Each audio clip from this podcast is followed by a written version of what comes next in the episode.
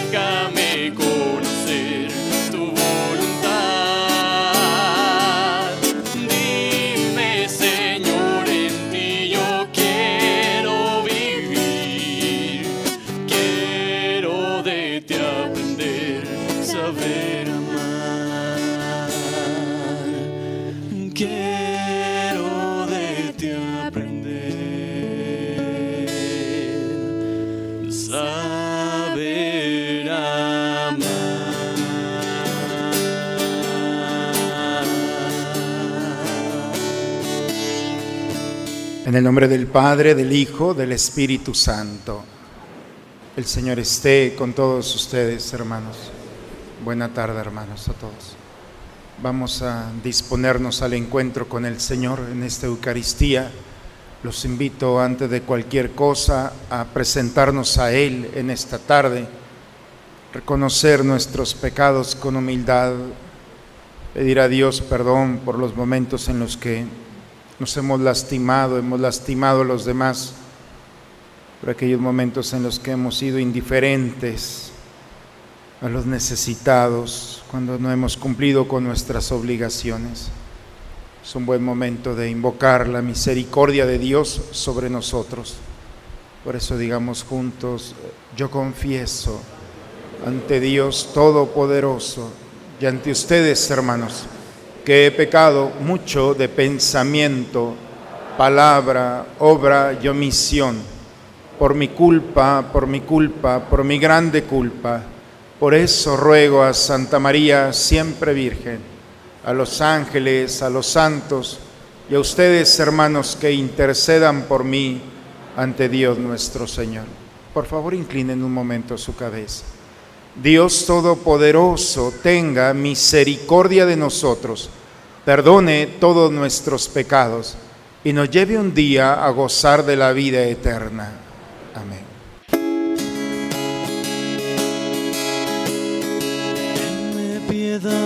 Oh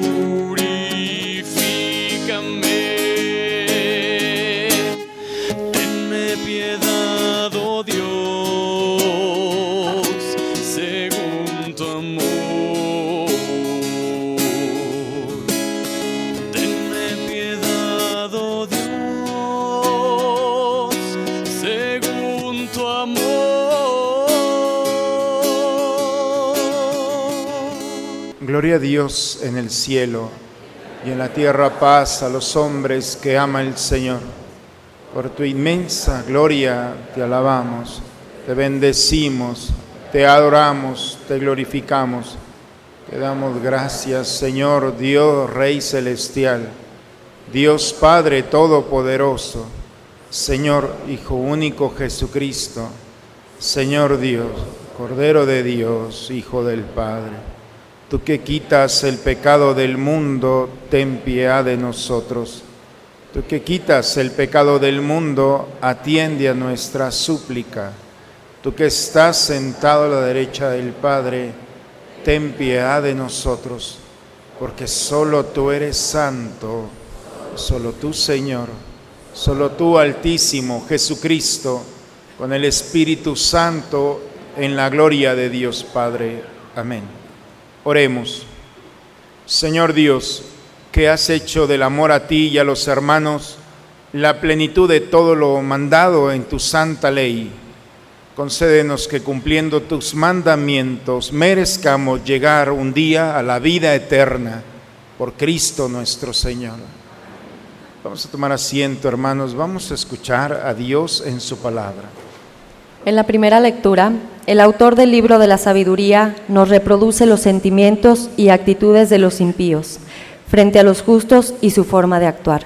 Escuchemos la proclamación de la palabra de Dios. Lectura del libro de la sabiduría. Los malvados dijeron entre sí, tendamos una trampa al justo, porque nos molesta y se opone a lo que hacemos. Nos echa en cara nuestras violaciones a la ley nos reprende las faltas contra los principios en que fuimos educados. Veamos si es cierto lo que dice. Vamos a ver qué le pasa en su muerte. Si el justo es hijo de Dios, Él lo ayudará y lo librará de las manos de sus enemigos. Sometámoslo a la humillación y a la tortura, para conocer su temple y su valor Condenémoslo a una muerte ignominiosa, porque dice que hay quien mire por él. Palabra de Dios. Respondemos, el Señor es quien me ayuda. Sálvame, Dios mío, por tu nombre. Con tu poder defiéndeme. Escucha, Señor, mi oración y a mis palabras atiende el Señor es quien me ayuda. Gente arrogante y violenta contra mí se ha levantado. Andan queriendo matarme. Dios los tiene sin cuidado. El Señor es quien me ayuda. Pero el Señor Dios es mi ayuda. Él, quien me mantiene vivo, por eso te ofreceré con agrado un sacrificio. Y te agradeceré, Señor, tu inmensa bondad conmigo el Señor es quien me ayuda. El apóstol Santiago nos propone el no luchar por conseguir el poder, más bien gastar las fuerzas en conseguir la fraternidad y la paz como la meta para una comunidad cristiana. Escuchemos al apóstol. Lectura de la carta del apóstol Santiago. Hermanos míos, de donde hay envidias y rivalidades, hay desorden y toda clase de obras malas. Pero los que tienen la sabiduría que viene de Dios son puros ante todo. Además, son amantes de la paz, comprensivos, dóciles, están llenos de misericordia y buenos frutos. Son imparciales y sinceros. Los pacíficos siembran la paz y cosechan frutos de justicia. ¿De dónde vienen las luchas y los conflictos entre ustedes? ¿No es acaso de las malas pasiones que siempre están en guerra dentro de ustedes? Ustedes codician lo que no pueden tener y acaban asesinando. Ambicionan algo que no pueden alcanzar y entonces combaten y hacen la guerra.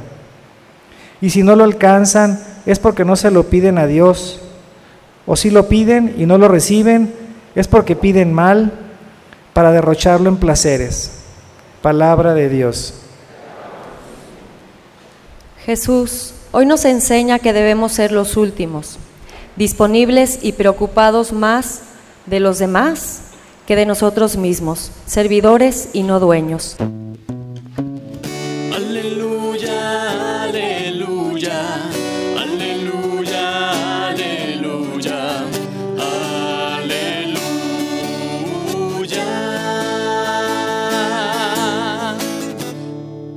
Dios nos ha llamado por medio del Evangelio a participar de la gloria de nuestro Señor Jesucristo. Aleluya,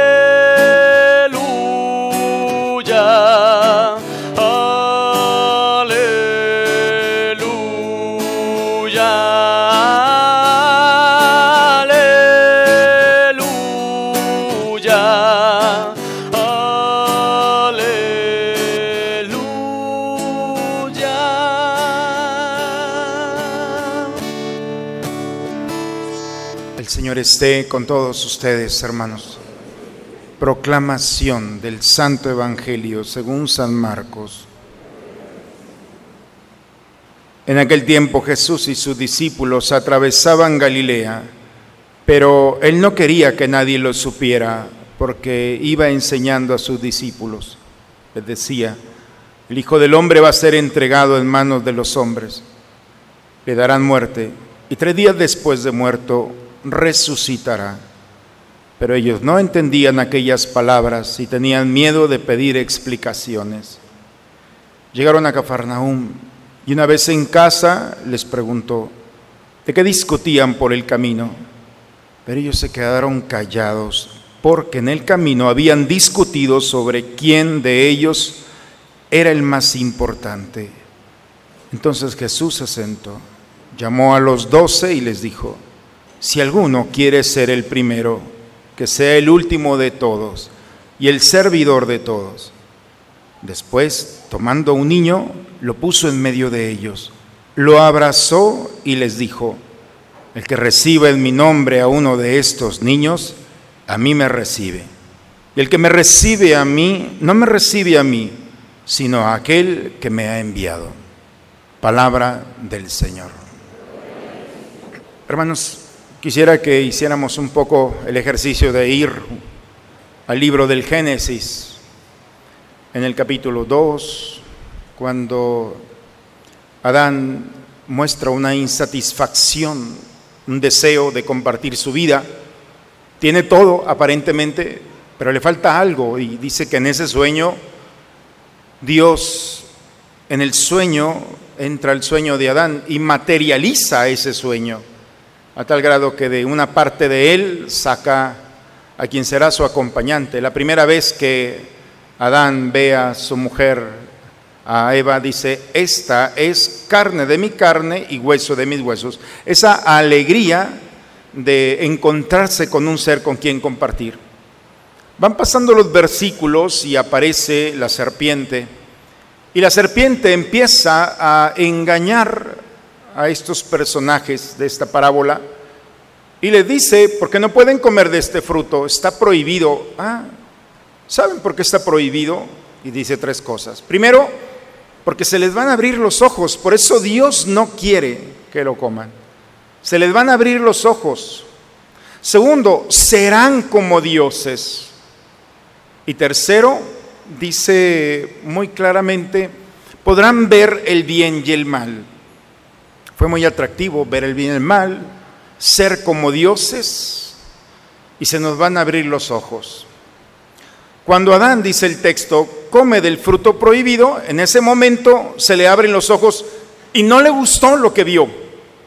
A tal grado que si en unos versículos anteriores había dicho que esta es carne de mi carne y hueso de mis huesos, en el momento en el que abrió los ojos se da cuenta que esa mujer, que Eva, ha sido la culpable de que él haya perdido lo que Dios le ha puesto. Está enojado. Desde ahí empieza una insatisfacción, un enojo. Adán se molesta, Eva se molesta y cuando alguien está molesto, culpa a los demás de eso que ha perdido. No sé si me siguen. ¿Quién fue Adán? Fue Eva. Eva, ¿quién fue? Fue la serpiente. Y están enojados porque han perdido eso que Dios había depositado en sus manos. Y aquí empieza una realidad de la humanidad. El hombre, la humanidad está enojado porque hemos perdido algo que Dios había puesto. Hay una insatisfacción en el hombre. Y cuando el hombre encuentra un vacío en él, esa insatisfacción, lo que busca es llenarlo. Y entonces tiene dos caminos para llenarlo. Este mundo o Dios. Y hay gente que ha encontrado en Dios llenar ese vacío, pero hay quienes quieren llenar ese vacío a través de las cosas materiales, de las personas, de las circunstancias, y han visto que no. Y mientras más pongan y más quieran llenar, más grande es el vacío, y eso es el enojo. Desde esta óptica, hermanos, podemos entender las lecturas del día de hoy. Los malvados dijeron entre sí, el malvado no es que haya nacido malo, sino vean los niños. El niño no nace, nosotros no nacimos con el deseo de atentar con los demás. El malo es aquel que ha decidido vivir en una insatisfacción, en un enojo. El malvado es aquel que tratando de llenar ese vacío con este mundo se da cuenta que no es feliz. Y cuando alguien no es feliz y ve a alguien feliz, tiene dos opciones. O sumarse a la felicidad del otro o atentar contra el otro, porque tiene algo que yo no tengo, pero no quiero alcanzar lo que él tiene por el camino recto o bueno, sino busca las maneras de robarle esa felicidad. No sé si me explico. Porque eso es el malvado, no es que sea, es un hombre bueno, pero haciendo cosas malas. Y el malvado cuando se encuentra con el justo, dice el texto el día de hoy, empieza a descubrir en el justo que no tiene nada o que no tiene lo que él posee. Sin embargo, el justo es feliz con lo que tiene. Y entonces eso le provoca, porque él tiene y yo no. Y entonces el justo se convierte en un punto de referencia para el malvado. Y dice el malvado, vamos a tenderle una trampa al justo. ¿Qué te hace el justo? Si el justo está para cuidarte, está para acompañarte, está para que aprendas de él. Ah, no. Este justo me molesta, dice el texto el día de hoy. Su sola presencia descubre lo que hay en mí, ese enojo, eso que yo necesito, pero que no quiero reconocer. Y por eso es una amenaza. El justo se opone a lo que hacemos. Claro. Se opone a esas prácticas porque te dice el justo, ese no es el camino para llenar esa insatisfacción. Nos echa en cara nuestras violaciones a la ley.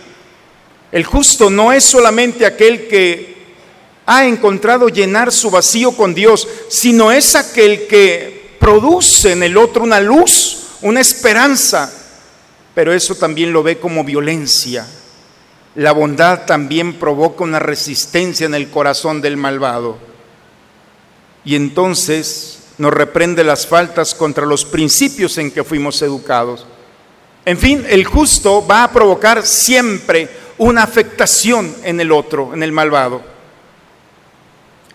El ideal es que si decidiste a ser malvado, a vivir en los placeres, a llenar ese vacío con todas las cosas del mundo, bien, es tu decisión, vívelo. Pero no, no termina allí la historia. La insatisfacción provoca una violencia interior y esa violencia se presenta al exterior, va a empezar a atacar al otro. Lo ideal es que si el pecador quiere ser pecador, pues bueno, ya no podemos hacer nada. Pero no termina con eso. El pecador siempre va, esa insatisfacción va a crear un odio. Un odio por aquel que ha encontrado algo que él no ha querido encontrar. Una, una, ocasión escuchaba a un predicador, me llamó mucho la atención, porque resumió toda la teología que yo había estudiado. Y nos decía, ¿por qué creen ¿Por qué creen ustedes que el demonio nos ataca? Ya que se decide ser demonio y punto. Pero no, no es suficiente. Dice, el demonio nos ataca porque nos tiene envidia.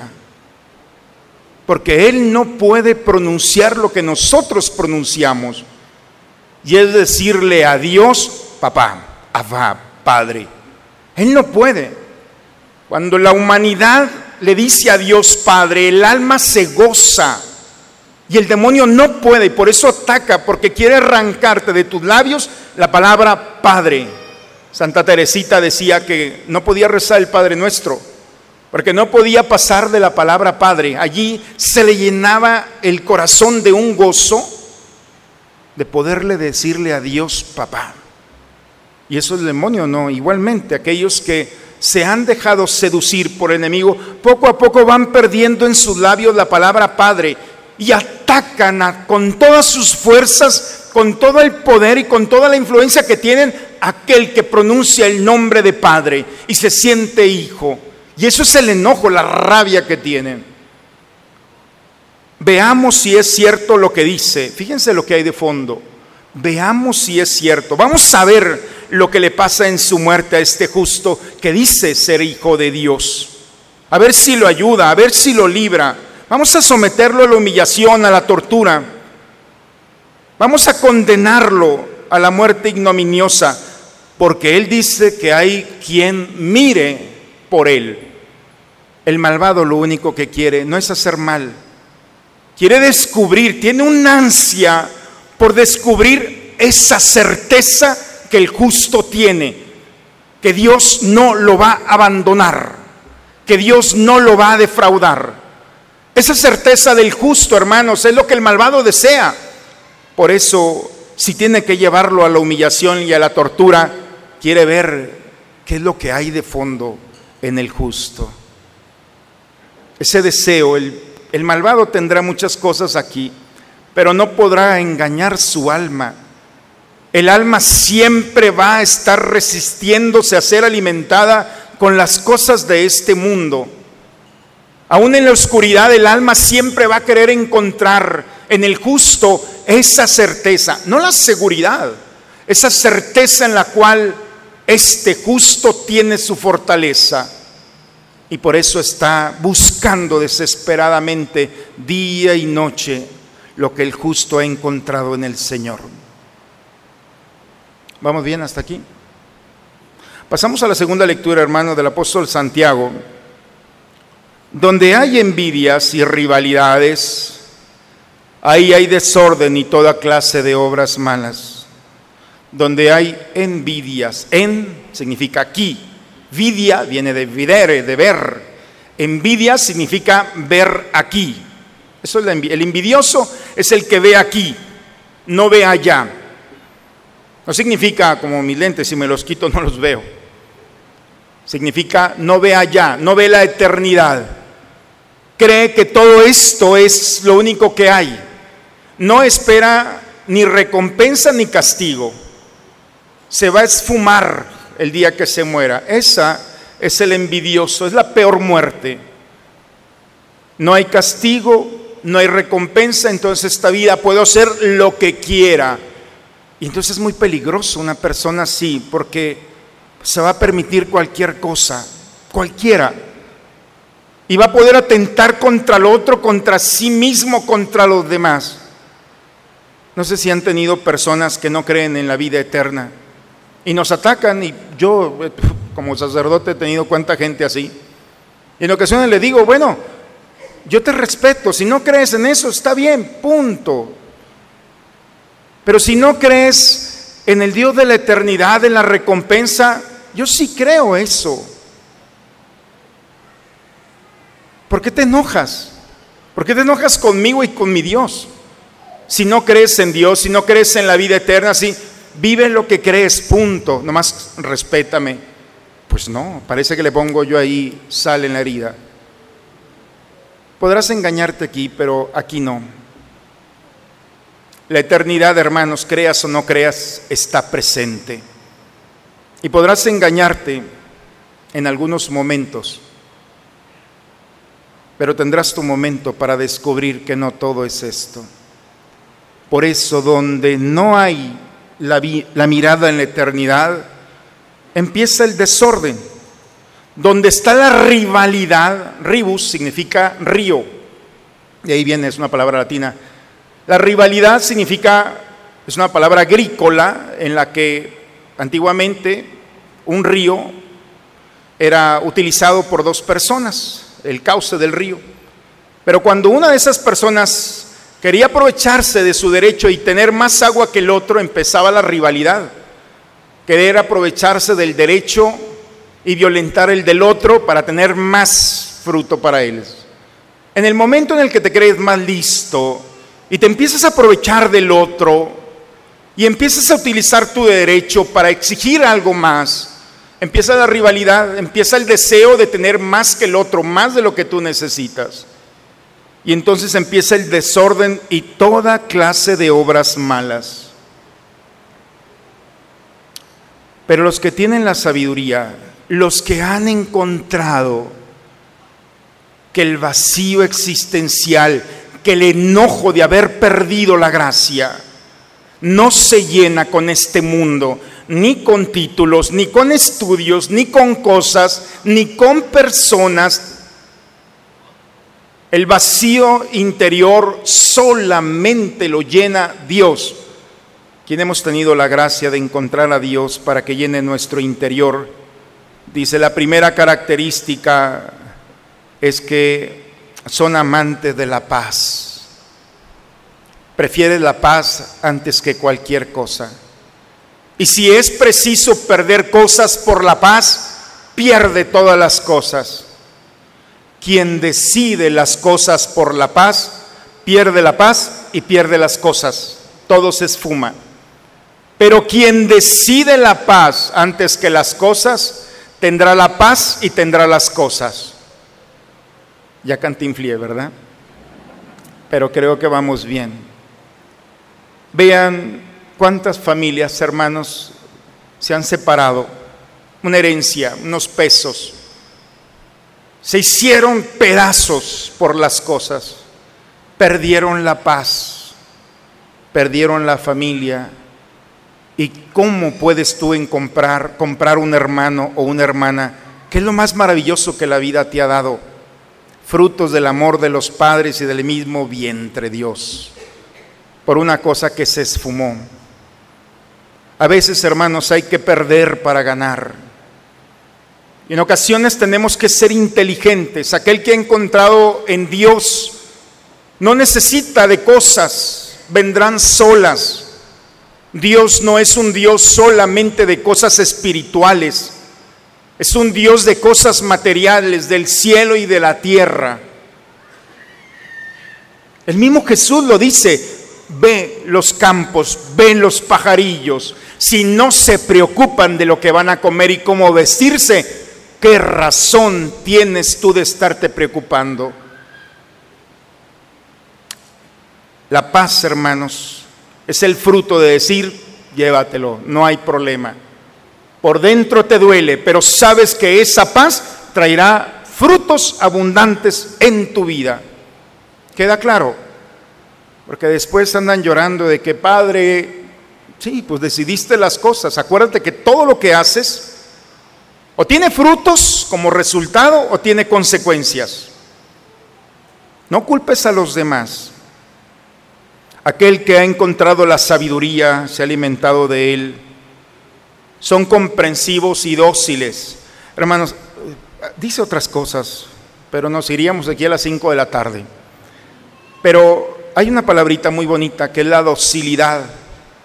Viene de docere, de maestro, de instruido.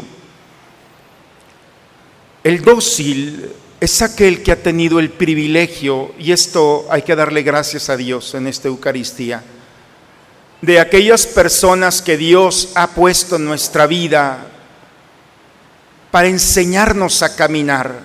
Yo le pido a Dios que les haya dado un buen papá, una buena mamá, un buen abuelo, un buen maestro. Ojalá que lo que tengas en tu vida sean palabras de agradecimiento para esa persona que te dijo, no, no, no, no, así no se hacen las cosas. Y en su momento no lo entendiste, pero sabías que tenía razón, porque ha funcionado ese consejo, esa forma. Ese es el maestro, el docente es aquel que es instruido. Y cuando la vida no te ha dado un padre, una madre, un abuelo, no te preocupes, en su momento te lo va a dar. Una de las más bonitas experiencias entre todas las que yo he escuchado es la del Papa Juan Pablo II. San Juan Pablo cuando estaba en Polonia, siendo un estudiante, un día en un conflicto eh, entre los alemanes y los polacos, se esconde, creo que ya les había platicado yo de esto, y se esconde para cuidarse de- del conflicto ahí entre las dos partes y se esconde en una puerta pequeña y se abre la puerta y le dice un hombre, pásale, era un sastre. Y el sastre lo esconde allí en una cosita de nada. Se le había muerto el papá, se le había muerto el hermano, primero la mamá, después el hermano, después el papá. Estaba solo. Le faltaba su maestro. Nunca imaginó que en ese día, cuando estaba a punto de morir, se abrió una puerta pequeña y lo recibe un anciano. Era un sastre que lo fue enseñando, que lo fue educando. Bendito sastre, porque era especialista, era un gran lector de San Juan de la Cruz. Y le fue dando a ese joven las estructuras del corazón para decidir por Dios. Parece que la vida le había quitado todo, pero le había puesto un sastre. Siempre hay un sastre, hermanos, para aprender. Y hay que saberlos encontrar. Y eso es el privilegio de la vida. Y hay que darle gracias a Dios. Siempre habrá, donde menos esperes, un hombre, una mujer que Dios ha puesto allí para que te enseñe a caminar. Esos que han aprendido a caminar están llenos de misericordia y van sembrando la paz y cosechan frutos de justicia. Hermanos, cuando alguien ha encontrado a Dios, entonces empieza a descubrir que no necesita nada, que tiene tanto que ofrecer, que se maravilla y se sorprende porque porque cuando alguien comparte a Dios es como una, un sabor agradable que brota en el gesto, en la actitud, en la palabra. Cuando alguien comparte a Dios, todo el mundo sale ganando. Entonces, ¿por qué tantas luchas y conflictos? Dice Santiago. Porque ustedes codician lo que no pueden tener y acaban asesinando. Porque crees que la felicidad consiste en una persona. Es que yo me tengo que casar para ser feliz, pobre del que te toque. Porque le vas a desgraciar la vida. La felicidad no la vas a encontrar en una persona, no está fuera de ti, ni en una cosa, porque el día que se eche a perder o no funcione o no la tengas, frustración total. La verdadera felicidad, hermanos, es cuando has encontrado la esencia de la vida, y la mayor felicidad de un alma consiste estar en Dios. Cuando llenas ese vacío interior, no andas mendigando nada de este mundo, porque tienes tanto que ofrecer, que no te importa lo que los demás piensen, digan o hagan, porque tienes tanto que decir, tanto que hacer y tanto que ofrecer. ¿Vamos bien? Y llegamos al Evangelio, hermanos. Me decía un niño, ay padre, ya nomás cuando llega el Padre Nuestro, ya sé que vamos a terminar. Entonces, todavía falta el Padre Nuestro, aquí de estar sentado, ¿eh? pero ya vamos al Evangelio. Jesús va con sus discípulos, Jesús diciéndole, el Hijo del Hombre va a ser entregado. Es el segundo momento donde va presentando a sus discípulos que tiene que sufrir, que le darán muerte. Claro, le van a dar muerte. ¿Quién? Los que quieren lo que Jesús tiene. Están buscando a Jesús porque es el justo de justos. Porque en la cruz se presenta la plenitud y la necesidad. Los malvados que estaban allí a los pies no eran más que hombres y mujeres con un gran deseo de encontrar lo que a Jesús lo sostenía en la cruz. Querían ver, por eso le gritaban lo mismo que la lectura el día de hoy. Si tú eres el Hijo de Dios, bájate. Es decir, querían ver, querían llenar ese vacío. No eran gente mala, era gente vacía, enojada por esa, ese vacío interior, esa frustración de no tener lo que Jesús tenía, que era esa confianza plena en el Señor. Y Jesús les va platicando a sus discípulos y los discípulos estaban, mientras caminaban, estaban pensando en otras cosas. Por eso a mí me consuela cuando veo la cara de ustedes que están allá. Le digo, no, pues a Jesús le pasó lo mismo. Jesús todo apasionado, predicándoles, y ellos discutiendo quién era el más importante. Por eso cuando a veces entro a sus pensamientos, que no puedo hacerlo, digo, ah, ¿qué vamos a comer ahorita después de la misa? El Padre viene emocionado, dan... Bueno, le pasó a Jesús también, ¿qué nos espera a nosotros? Pero Jesús les hace una pregunta. ¿De qué discutes por el camino? La misma pregunta es la misma pregunta que nos hacen. ¿De qué discutes? ¿De qué hablas? ¿Cuál es tu conversación? ¿Cuál es el punto de referencia de tu conversación con aquellos que están en tu camino? Dice que se quedaron callados porque le daba pena que Jesús se dieran cuenta de lo que venían hablando. Yo creo que también nosotros nos podemos quedar callados, porque hablamos de todo y no hablamos de nada. Habían pensado estos quién era el más importante. Jesús se sentó, lo llamó y les dijo, si alguno quiere ser el primero, que sea el último de todos y el servidor de todos tomó a un niño, lo puso en medio. Un niño.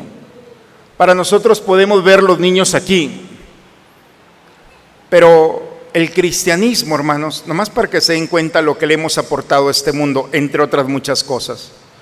Las religiones, toda la mayoría de las religiones, separaban a la familia, hombres, mujeres, niños, por categorías.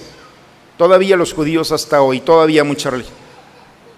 Los romanos, cuando empezaron a ver las primeras reuniones de los cristianos, dijeron, estos no son judíos, porque los judíos seccionaban y el cristianismo en una misma reunión, los romanos veían niños, veían ancianos, veían mujeres, veían hombres, veían enfermos, veían pecadores y dice, ¿qué es esto? Es Cristo. Por eso Jesús pone al niño en medio, al que menos de las estructuras sociales, al menos valioso, lo pone en medio y lo abrazó para sorpresa de todos. El que reciba a este indefenso, a la criatura más indefensa, me recibe a mí. Y quien me recibe a mí, recibe el que me ha enviado. La mayor y mejor propuesta del cristianismo es la inclusión. Nadie queda fuera, nadie queda fuera del amor de Dios. Nadie. Nadie tiene poder para sacar a alguien de este templo y de ninguno, ni del amor de Dios. Si alguien te dijo, estás condenado, no eres parte de nosotros, perdónalo, simplemente es un ignorante, no ha entendido nada de lo que hay aquí. La inclusión es la propuesta más maravillosa que este mundo ha recibido. Hermanos, si nosotros reunimos estas lecturas, ¿qué nos quiere decir el Señor en este domingo? Tienes dos caminos. Creas o no creas en Dios, hay un vacío en tu interior. Ese vacío interior, consecuencia del pecado, se puede llenar por dos caminos o intentar llenarlos. Por una parte, este mundo te va a ofrecer muchos caminos, el placer, las cosas, las personas, los lugares, las circunstancias. Hay gente que tiene todo, todo, y no tiene nada. Siguen comprando cosas del año y se dieron cuenta que no, es un vacío existencial. La vida no es llenarse de cosas ese camino ya está comprobado. La frustración y el enojo seguirán cada vez más. El problema es que no termina allí. El problema es que vas a atacar con toda tu furia, con ese enojo, aquel que ha encontrado que ese vacío no se llena con las cosas. Aquel que ha encontrado que ese vacío se llena con Dios. Y cuando hemos encontrado a Dios, hermanos, entonces deja de ser un envidioso, una envidiosa, y empiezas a ver más allá y descubres la eternidad. Descubres que día, tarde o temprano te encontrarás delante de Dios a través de la puerta que le llamamos la muerte. Y encontrarás a Dios allí para la recompensa de los justos o la condenación de aquellos que no lo quisieron encontrar. Encontrarte a Dios, hermanos, es vivir en la paz. Ya basta, ya, ya fue suficiente. Si tu vida se ha visto desgastada por un odio, por un rencor, por ese vacío, y no has resuelto esa situación, y has querido resolver esa situación buscando culpables, porque hay un principio en derecho que dice, si no quieres solucionar un problema, busca un culpable. Y hay culpables para todos, y si no, Dios también puede ser el culpable. No, no va a funcionar así. Déjate de culpar a los demás de lo que te hicieron o te dejaron de hacer. Simplemente estás enojado porque no has encontrado que el camino de la felicidad, del disfrute de la vida, ha sido el camino que has dejado de recorrer, que es el camino de Dios. Ese gran problema de la humanidad, hermanos, Dios lo ha solucionado con su Hijo Jesucristo, cuando permitió que se presentara ante nosotros y se ofreciera como el pan de la vida. Lo más maravilloso, hermanos, cuando encontramos al Señor y nos alimentamos de Él, no necesitamos nada ni nadie en esta vida, pero nos hacen falta para compartir el maravilloso don y regalo, tesoro que hemos encontrado. Cuando hemos encontrado al Señor, sí necesitamos a la humanidad, pero no para utilizarla, sino para ofrecerle lo que hemos encontrado. Y vamos a necesitar las cosas también para disfrutarlas. Y vamos a encontrar y necesitar las circunstancias también para vivirlas. ¿Se fijan la diferencia entre una y otra? Sí, sí vamos a necesitar al ser humano, pero no para pedirle, es para darle. Por eso el que quiera ser el mayor, que sea el servidor de todos. Y cuando alguien ha encontrado a Dios, no le importa ser esclavo de los demás, porque tiene tanto que dar, tanto que ofrecer, que no podemos nosotros irnos a descansar por la noche con ese tesoro que Dios ha depositado en nosotros, que ha llenado nuestro corazón, que ha puesto luz en nuestra mirada, que ha puesto deseos de bondad para los demás Encontrar a Dios, hermanos, es encontrar la verdadera felicidad. Por eso, si estás enojado o enojada con la vida, qué bueno que estás aquí. Yo espero en el Señor que esta palabra te ilumine para dejar de ser un rival, un aprovechado una aprovechada. Ya basta. No va por ahí la historia. Pon tu mirada en la eternidad. Encuentra en el Señor el alimento que produce ese bienestar, esa paz, esa fuerza. Deja que el Señor llene, sane tu vida, te enriquezca con su tesoro y entonces, entonces sal por estas puertas porque estás preparado. Habrá alguien que te va a atacar los malvados porque quieren lo que has encontrado. Pues qué bueno porque ellos encontrarán en ti lo que necesitan, aun cuando estén enojados. Nos necesitan, hermanos. Esas personas que están buscando lo que nosotros encontramos un día y que estamos viviendo el día de hoy. A Dios, el Dios verdadero que nos alimenta, que nos nutre, que nos sana y nos perdona. Es el Dios que nos ha reunido en esta Eucaristía. Por eso, hermanos, qué privilegio es el estar juntos con el Señor. Encontremos en Él la forma para sanar y llenar ese vacío que lamentablemente por el pecado se ha producido. Pero la gracia, la gracia viene a sanarnos. Que la palabra de Dios toque nuestra historia y nos permita caminar con serenidad. En el nombre del Padre, del Hijo y del Espíritu Santo. Vamos a ponernos de pie, hermanos. Vamos a renovar nuestra fe. ¿Creen ustedes en Dios Padre que ha creado el cielo y la tierra? ¿Creen que Jesucristo ha sido el único Hijo de María que murió, que resucitó y que está sentado a la derecha del Padre?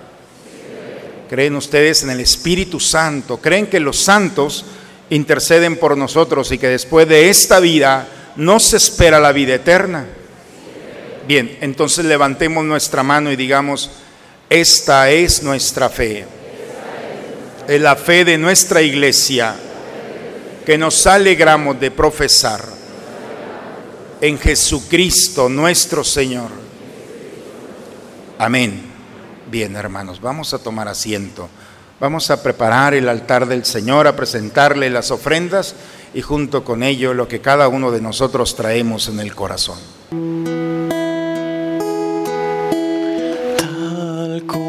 Soy, Señor, sin nada que ofrecer más que mi canción. No tengo más que darte, pues todo es tuyo, Señor.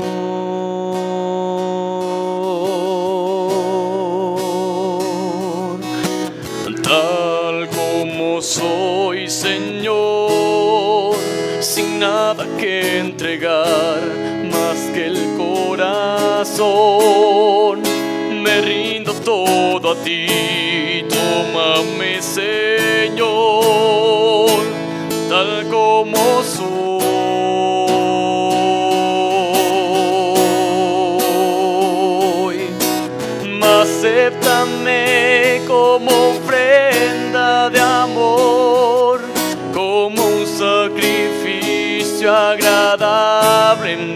Honor. Grato perfume, yo quiero ser, Señor.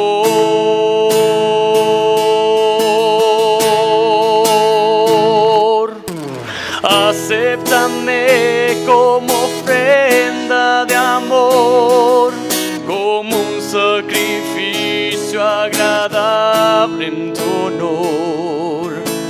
Grato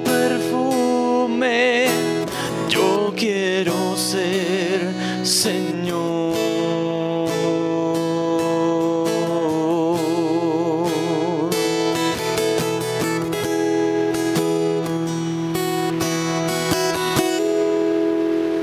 Sigamos orando, hermanos, para que ese sacrificio que es mío, pero que también es de ustedes, sea agradable a Dios Padre Todopoderoso.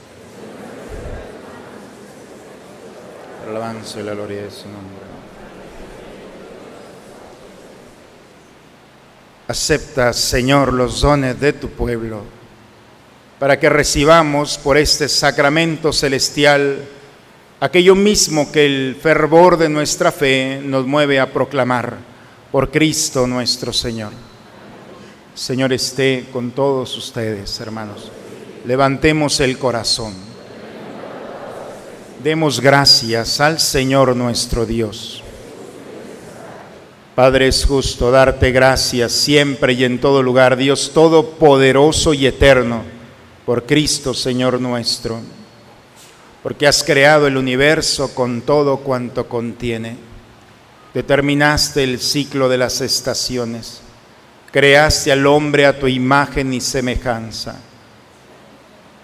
Determinaste el ciclo y lo has hecho dueño de un mundo portentoso, para que en tu nombre dominara la creación entera y al contemplar la grandeza de tus obras, en todo momento te alabara. Por eso, nos unimos a los ángeles y a los santos para cantar con ellos el himno de tu gloria. Santo es el Señor mi Dios,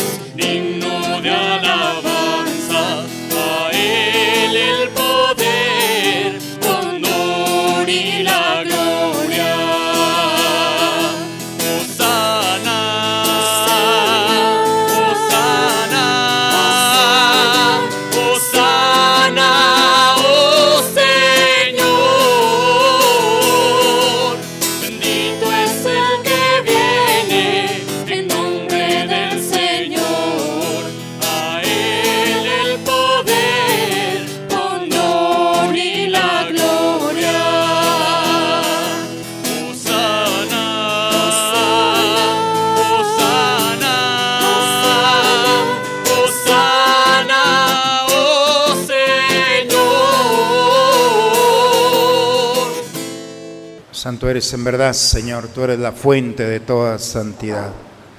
Por eso te pedimos que santifiques estos dones con la efusión de tu Espíritu, de manera que sean para nosotros cuerpo y sangre de Jesucristo nuestro Señor, el cual cuando iba a ser entregado a su pasión, voluntariamente aceptada, tomó pan, dándote gracias, lo partió y lo dio a sus discípulos diciendo, tomen y coman todos de él porque esto es mi cuerpo que será entregado por ustedes.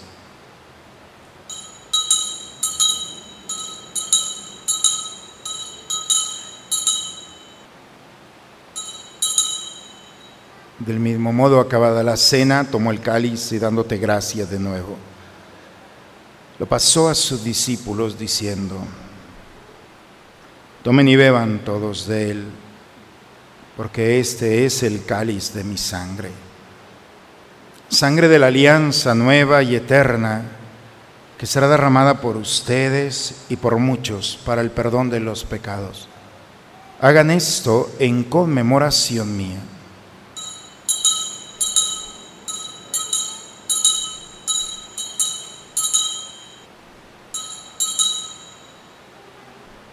Aquí está el Señor. Él es el misterio de nuestra fe. Anunciamos tu muerte, proclamamos tu resurrección. Ven, Señor Jesús. Padre, hoy celebramos el memorial de la muerte y la resurrección de tu Hijo. Te ofrecemos el pan de la vida, el cáliz de la salvación. Y te damos gracias porque nos haces dignos de servirte en tu presencia. Te pedimos humildemente que el Espíritu Santo congregue en la unidad a cuantos participamos del cuerpo y sangre de Cristo. Acuérdate de tu iglesia extendida por toda la tierra, reunida aquí en el domingo, día en el que Cristo ha vencido a la muerte y nos ha hecho participar de su vida. Nos unimos al Papa Francisco, a nuestro obispo Raúl, a todos los pastores que cuidan de tu pueblo, Lleva a tu iglesia a la perfección en la práctica del amor, de la caridad. En tus manos, Padre, encomendamos el alma de nuestros seres queridos que has llamado a tu presencia, a ellos, Señor, que han pasado por nuestra vida. Nos dejaron su enseñanza y su fe. Permite, Señor, que el privilegio de haberlos tenido no haya servido para nosotros, nos haya servido para conducir nuestros pasos. Admítelos a contemplar la luz de tu rostro. Nos unimos a Claudia Funes. Concédele, Señor, en este aniversario la gracia que sabes que necesita. Te pedimos por la salud de Francisco Ortega, de Bernie Ibarra, de Julio Martínez, de todos nuestros enfermos, de aquellos que están pasando por un momento difícil. Señor, concédeles la gracia que tú sabes que necesitan para que juntos con María, la Virgen, Madre de Dios, los apóstoles y cuantos vivieron en tu amistad a través de todos los tiempos, merezcamos por tu Hijo Jesucristo compartir la vida eterna y cantar tus alabanzas. Por Cristo, con Él y en Él. A ti, Dios Padre Omnipotente, en la unidad del Espíritu Santo, todo honor, y toda gloria por los siglos de los siglos. Vamos hermanos a dirigirnos a nuestro Padre con la oración que Cristo nos enseñó. Padre nuestro que estás en el cielo, santificado sea tu nombre. Venga a nosotros tu reino. Hágase tu voluntad en la tierra como en el cielo. Danos hoy nuestro pan de cada día. Perdona nuestras ofensas como también nosotros perdonamos a los que nos ofenden. No nos dejes caer en la tentación y líbranos, líbranos de todos los males, Señor, y concédenos la paz en nuestros días, para que ayudados por tu misericordia vivamos libres de pecado, protegidos de toda perturbación, mientras estamos esperando la venida gloriosa de nuestro Salvador Jesucristo. Señor Jesucristo, que dijiste a tus apóstoles, la paz les dejo, mi paz les doy. Señor, no tengas en cuenta nuestros pecados. Ve la fe de tu iglesia y conforme a tu palabra concédele la paz y la unidad. Tú que vives y reinas por los siglos de los siglos. La paz del Señor esté siempre con ustedes, hermanos. Esta paz que viene del Señor, vamos a recibirla, es para nosotros, a gozarnos en ella y la compartimos con aquel que está a nuestro lado. Nos damos un signo de comunión entre nosotros, hermanos.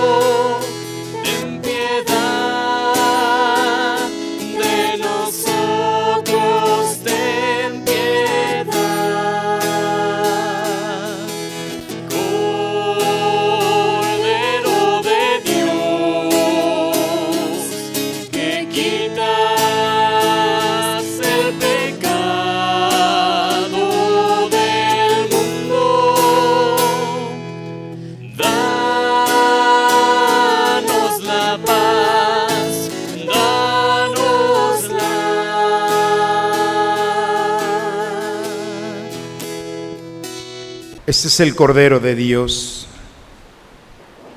que quita el pecado del mundo. Dichosos nosotros los invitados a la cena del Señor.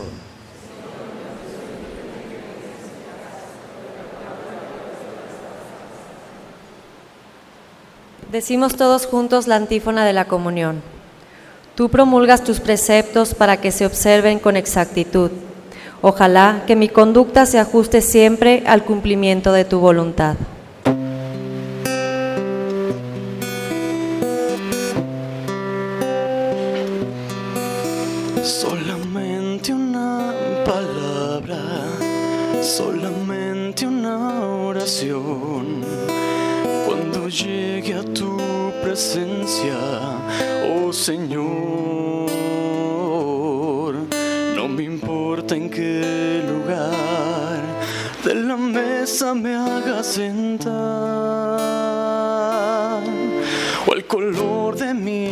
Corona si la llego a ganar. Solamente una palabra, si es que aún me queda voz, y si logro articularla en tu presencia. No te quiero hacer preguntas, solo una petición. Puede ser a solas, mucho mejor.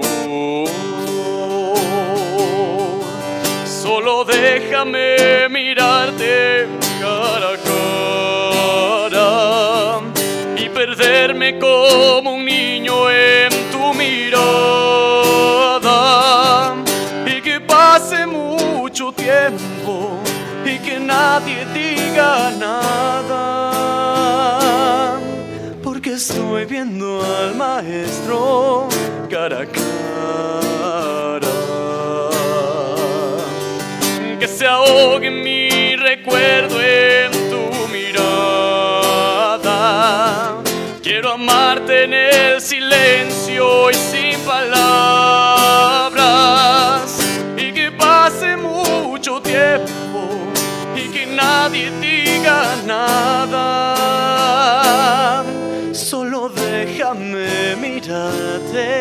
cara a cara. Solamente una palabra, solamente una oración. Cuando llegue a tu presencia, oh Señor, no me importa en qué lugar de la mesa me haga sentar el color de mi corona si la llego a ganar. Cuando caiga ante tus plantas de rodillas, déjame llorar pegado a tus heridas y que pase mucho tiempo y que nadie me lo impida.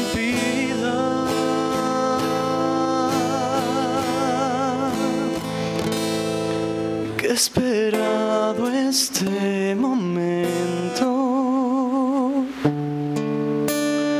toda mi vida.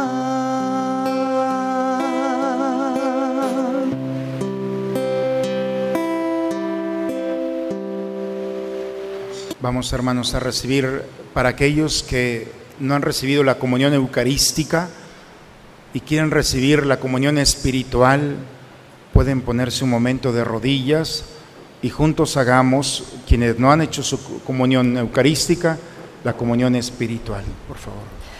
Creo, Señor mío, que estás realmente presente en el santísimo sacramento del altar.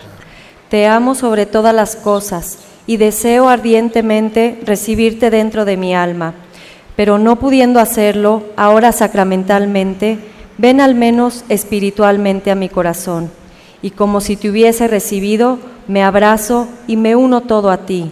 Oh Señor, no permitas que me separe de ti. Ahora rezamos la oración del abandono.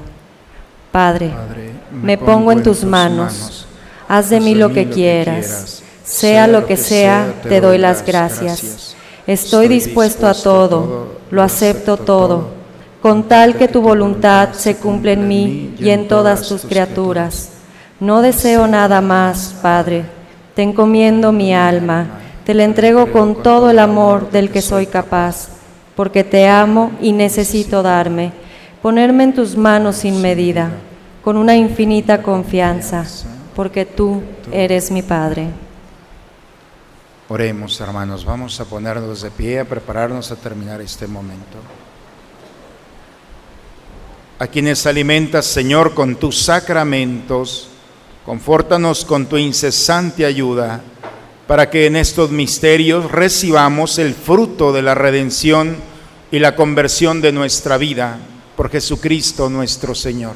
Pues dos cosas, hermanos. Primero, el taller de Biblia de 8 de la noche a 9 y cuarto. Si nunca han hecho un taller de Biblia, ¿alguno de ustedes nunca ha hecho un taller de Biblia? Nomás para darme una idea.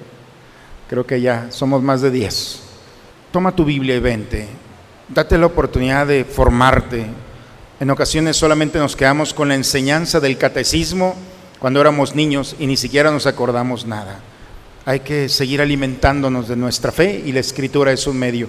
Biblia de lunes a viernes de 8 a 9 y cuarto, ¿de acuerdo? Y el viernes tenemos un congreso que están organizando la diócesis en la Guane un, para proteger y cuidar la vida, lo que pensamos los cristianos del valor de la vida. El Señor esté con ustedes, hermanos. La bendición de Dios Todopoderoso, Padre, Hijo y Espíritu Santo, descienda sobre ustedes, sobre sus familias y permanezca siempre. Pues hermanos, con la presencia del Señor y su alimento en nosotros, llenos de su gracia, vayamos a compartir esto con aquellos que nos esperan a lo largo de esta semana. Vayamos en paz. La misa ha terminado. Una excelente semana para todos, hermanos. Mi oración por ustedes.